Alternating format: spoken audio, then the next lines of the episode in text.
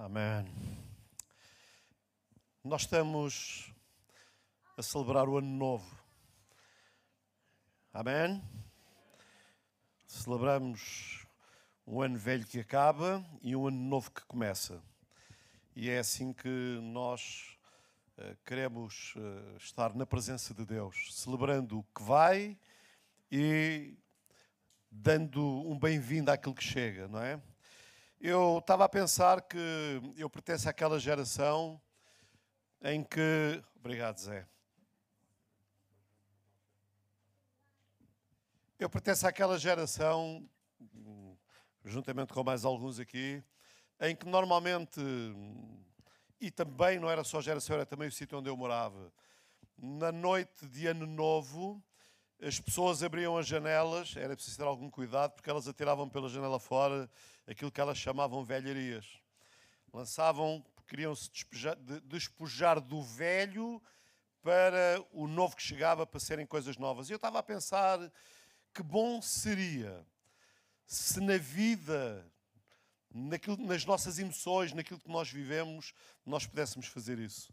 Se nós pudéssemos chegar ao final de um ano e romper com as coisas negativas todas do ano, lançá-las fora, desprogramar a nossa mente e começar o novo ano a partir do zero, não é? Com uma mente fresca, com tudo novo, mas tenho muita pena de vos dizer que não é assim tão fácil, não é?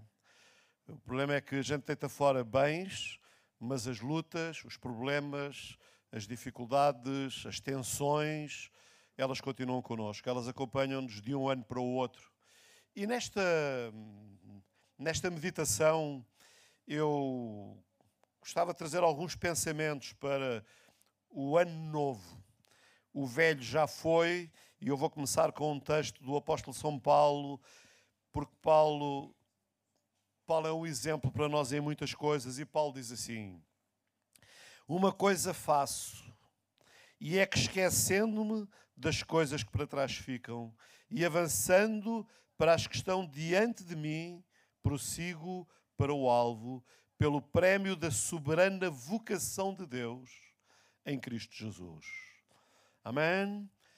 E penso que esta é uma boa postura. Uma coisa faço, esquecendo-me das coisas que para trás ficam. Porque todos nós, todos nós, trazemos uma grande bagagem. Vocês estão cá? É? Nós fazemos as malas, as malas das lutas, dos problemas e também das coisas boas, não é? Nós fazemos as malas e nós carregamos essas malas sempre connosco. E chega uma altura que as malas estão tão cheias, tão cheias, tão cheias de coisas cá dentro, aqui e aqui, que seria bom que nós despejássemos as malas. E Paulo, Paulo está um pouco a falar disso.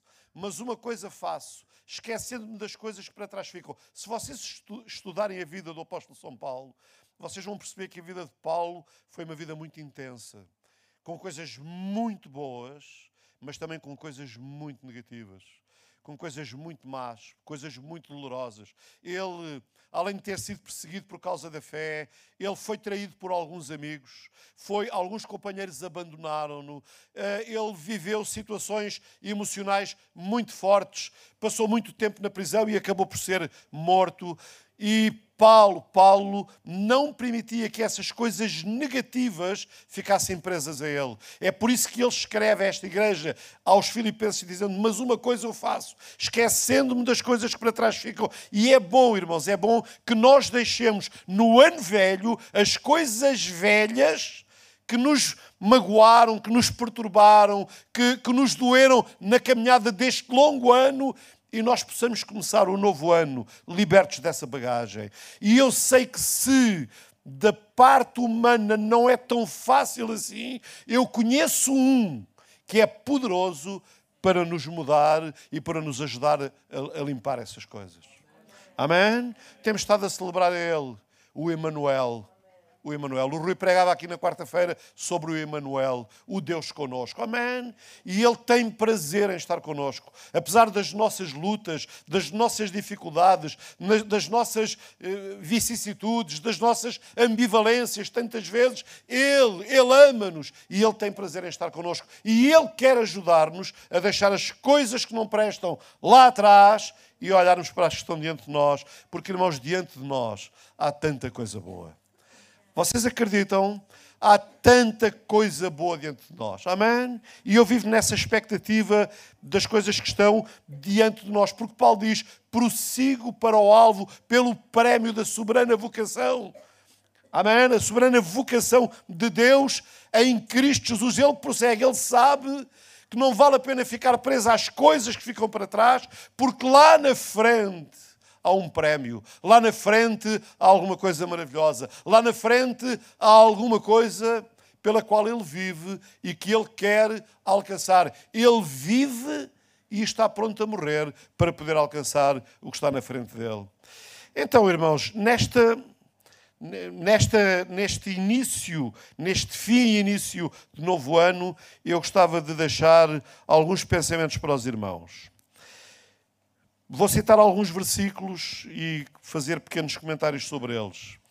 O primeiro, segundo, o primeiro já citei, que foi Filipenses, mas o, dos pensamentos que eu quero mesmo deixar, o primeiro está em 2 Coríntios 5,17, que diz que as coisas, digam lá comigo, as coisas velhas, as coisas antigas já passaram. Só isso, todas passaram. Só libertando-nos das coisas do passado, dos fardos do ano velho, podemos entrar leves e confiadamente pela porta do ano novo. Amém? Porque, irmãos, se nós não nos libertamos delas, vamos entrar no ano novo carregados.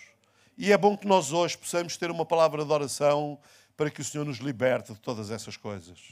Tudo o que é negativo na nossa vida, na nossa mente, tudo aquilo que se torna impedimento e empecilho na nossa caminhada. O Senhor Jesus, Ele é grande o suficiente para nos perdoar e libertar de todos os pecados, medos, inseguranças, desânimos e tudo mais que possa fazer sentir-nos inseguros em relação ao futuro. Então, Paulo diz isso: as coisas antigas já passaram e eis que se fizeram novas. Amém? Quem aqui vive no novo? Amém? Nós vivemos no novo, nós estamos na nova dispensação, nós vivemos na nova aliança, nós somos adeptos do Novo Testamento. Eu sou um fã do Novo Testamento. Eu gosto do Velho Testamento, mas o Velho Testamento está lá para me ensinar muita coisa. O Novo Testamento foi, foi aquilo que o Senhor Jesus nos trouxe, foi aquilo que Ele veio ganhar para nós Eis que faço novas, novas, todas as coisas. E eu quero começar este novo ano com uma cabeça nova. Amém? Apesar dos anos que ela tem. Quando eu digo nova, é com novos pensamentos, com novos sonhos. É tão bom sonhar, irmãos. Amém? Quantos aqui têm sonhos? Levantem lá os braços. E eu não estou a falar daqueles sonhos que os velhotes têm quando estão a dormir, não é? Que às vezes são pesadelos. Não, não, estou a falar de sonhos que nós sonhamos acordados. Sonhamos coisas boas. Eu estava a pensar né, em, em Jacó, quando ele se foi embora da casa de Isaac, depois das tropelias que ele fez, e ele, na caminhada eh, para onde ele ia, para a areia, ele encontrou, cansado, puxou de uma pedra, deitou-se e adormeceu e teve um sonho. E ele sonhou, e ele sonhou, eu gosto de pensar neste sonho, ele sonhou numa escada que ia da terra até ao céu. Sabem com o que é que ele sonhou? Ele sonhou com Deus. Com Deus. Ele sonhou que havia uma escada que tinha que ser subida para chegar lá acima. E, irmãos, subir esta escada torna-se mais fácil quando nós nos libertamos do velho.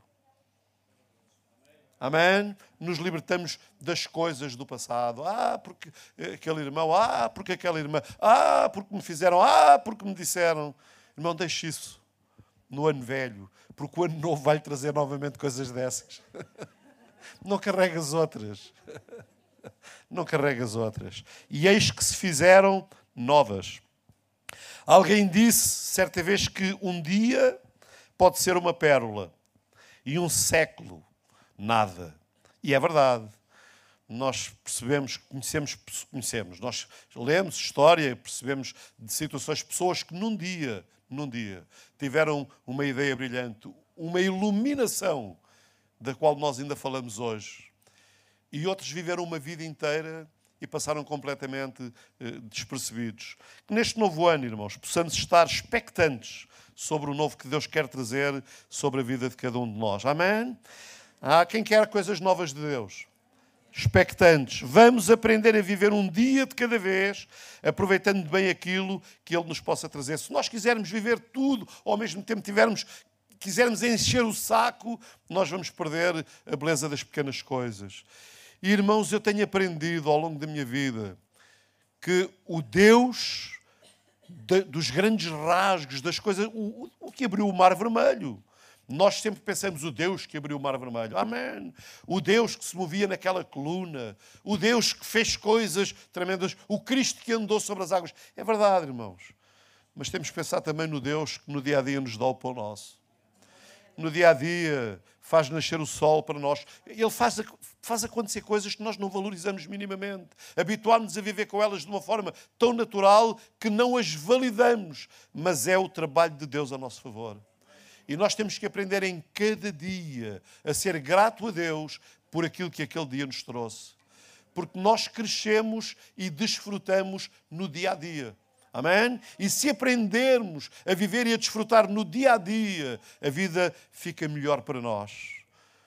Ou seja, a bênção de hoje ajuda-me a esquecer a carga de ontem. A bênção de hoje ajuda-me a equilibrar a carga de hoje também. Porque a vida é com coisas difíceis, mas também é com coisas muito boas. E as boas compensam as negativas. Fizeram-se novas todas as expectativas, porque a nossa vida agora é vivida em função de uma eternidade que se alcança vivendo cada dia com Jesus. É interessante, houve um personagem que fez uma oração muito interessante. É a oração que todos nós fazemos. Mas não há nada escrito a nosso respeito. Mas a Bíblia grifou. Se os irmãos lerem, se os irmãos forem ler em 1 de Crónicas, é impressionante. 1 de Crónicas, capítulo 1, 2, 3 e 4, há pelo menos, pelo menos, ouça, eu não tenho aqui isto, isto está na minha memória, há pelo menos 600 referências a nomes. 600 referências a nomes. É, é, é cansativo ler nós estamos a ler e o fulano gerou não sei quanto, e o cicrano gerou o outro, e o outro gerou. E a gente chega a uma altura que diz isto é muita, isto é muita gente a nascer aqui em tão pouco tempo na leitura, não é? Mas no meio de toda aquela canseira de nomes, aparece um nome que ficou grifado por causa de uma oração que fez. Um homem chamado Jabés. Jabés. Ele orou: Ó, oh, tomara que me abençoes. Irmãos, que esta seja a nossa oração ao longo deste ano. Senhor, abençoa-me. Senhor, vocês estão cá? Olha, eu, eu, eu não sou, eu sou do tempo em que vi muita gente, não era, não fazia parte da minha educação, mas eu ainda vi muita gente, acho que a minha mulher, por exemplo, que ainda quando o pai chegava, ia e pedia a sua bênção ao meu pai. Era assim, não era filha, não é? A sua bênção ao meu pai. Deus te abençoe, não é? E eu, por, acaso, não faço, não fazia parte da minha educação familiar, mas eu vi isso. Os filhos chegarem, via naturalmente chegarem, Pai, a sua bênção. Irmãos, Deus é o nosso Pai. E a bênção dele é a coisa mais importante que nós podemos alcançar. Amém? E que este ano seja um ano em que nós possamos orar: Pai, abençoa-me. Senhor, abençoa-me. Amém? Toca a minha vida. Esta foi a oração de, de Jabés. É interessante. Eu, não sei, eu, eu ainda não fui, mas espero ainda ter a oportunidade de ir. Um dia ir ao Vaticano. Não é para ver o Papa, irmãos, não, fiquem descansados. Não estou nada preocupado em ver o Papa, mas gostava de ir ao Vaticano e gostava de visitar a Capela Sistina. Gostava de visitar os frescos do Miguel Ângelo. Vocês sabem o Miguel Ângelo é uma das maiores mentes, talvez um dos maiores artistas de todos os tempos. E quando o Miguel Ângelo pintou os frescos da Capela Sistina, ele começou pelo teto. Ele começou pelo teto e foi, foi um trabalho muito doloroso. Irmãos que lerem a história vão perceber isso. É foi muito doloroso porque ele trabalhava muitas horas deitado, assim, a pintar assim o teto e depois apagava e voltava porque ele queria fazer um trabalho perfeito. E a imagem que ele pintou lá no teto, e não foi por acaso, não foi por acaso, eu já explico porquê. Ele pintou duas mãos, duas mãos que se tocam através dos dedos indicadores. É a mão de Deus e a mão do homem. O homem tocando na mão de Deus e Deus abençoando o homem. E está lá no alto, no teto, porque o desafio de Miguel Ângelo era que toda a gente que entrasse naquele lugar olhasse para cima olhasse para cima, não por causa do fresco, mas porque aquele que nos ama é de cima. Amém?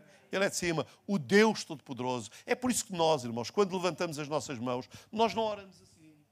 Podemos orar quando estamos quebrantados, mas nós levantamos assim. Olhamos para o alto, queremos fazer chegar a nossa alma, o nosso coração a Ele.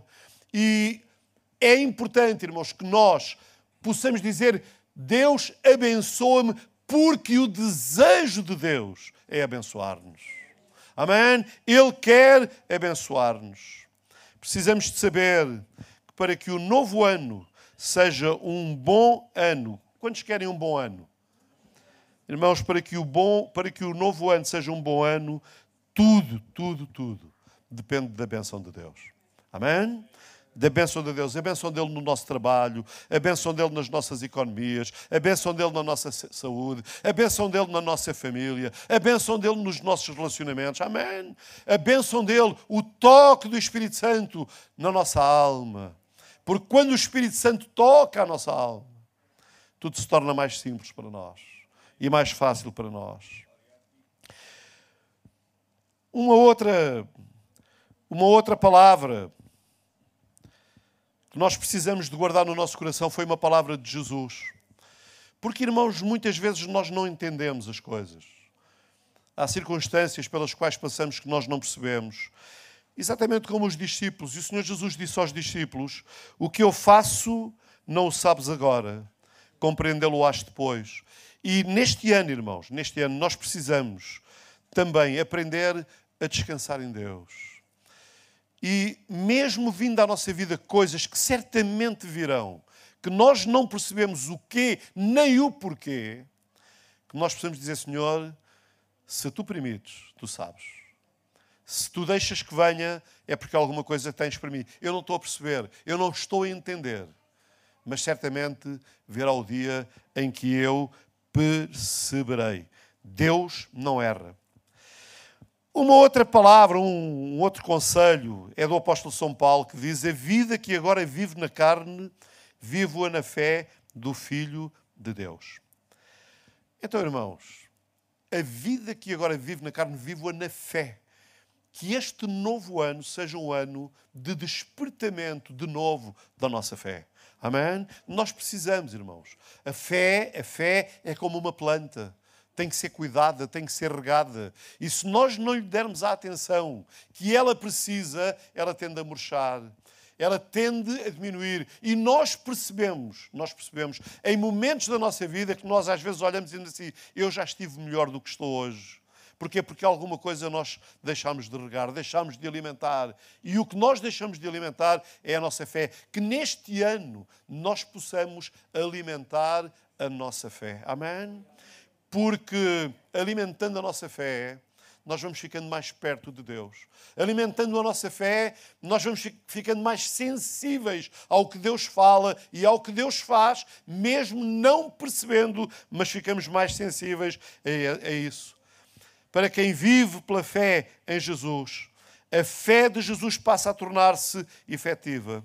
Não existe fé maior do que essa. Viver em Jesus o que significa alcançar o alvo, porque Ele é o autor e o consumador da fé. Outra coisa que nós precisamos, e eu vou terminar, irmãos, neste novo ano, é. E eu pregava sobre isto há alguns meses atrás. é percebermos bem a dimensão da oração. Senhor, faça-se a tua vontade. Quantos aqui querem a vontade de Deus? Mesmo não sabendo qual é ela é.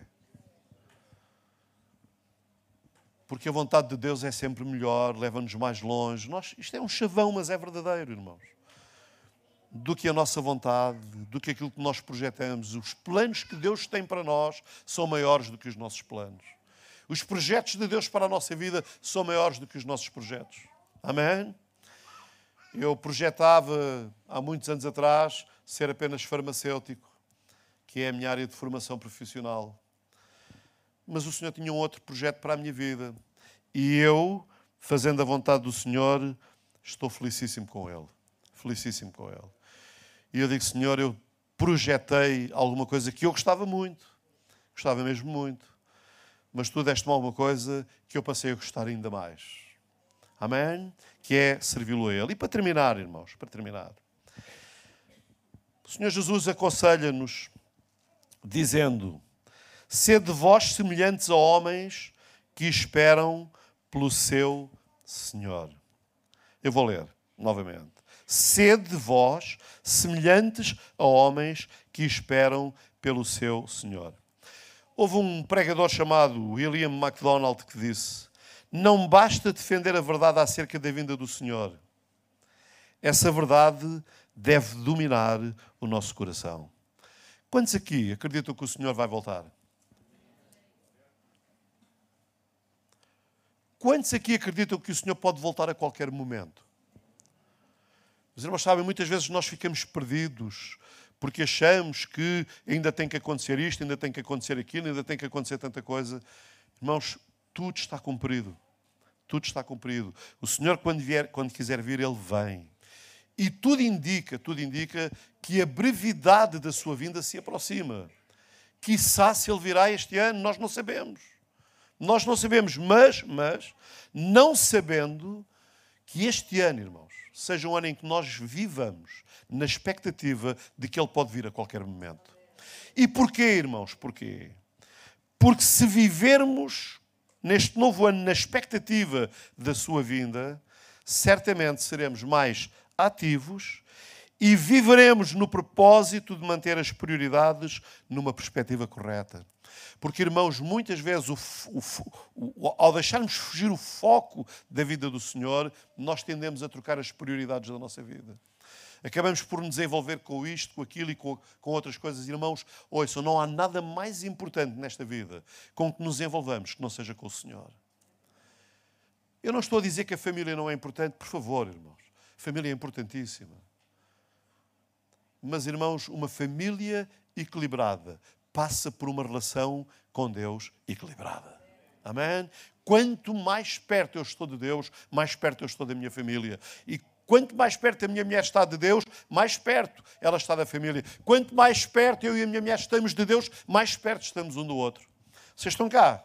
Estão-me a acompanhar? Então, irmãos, vivendo na expectativa de que Jesus pode vir, isso vai me ajudar a estabelecer prioridades, a acertar o meu passo, a vigiar e a cuidar. Amém?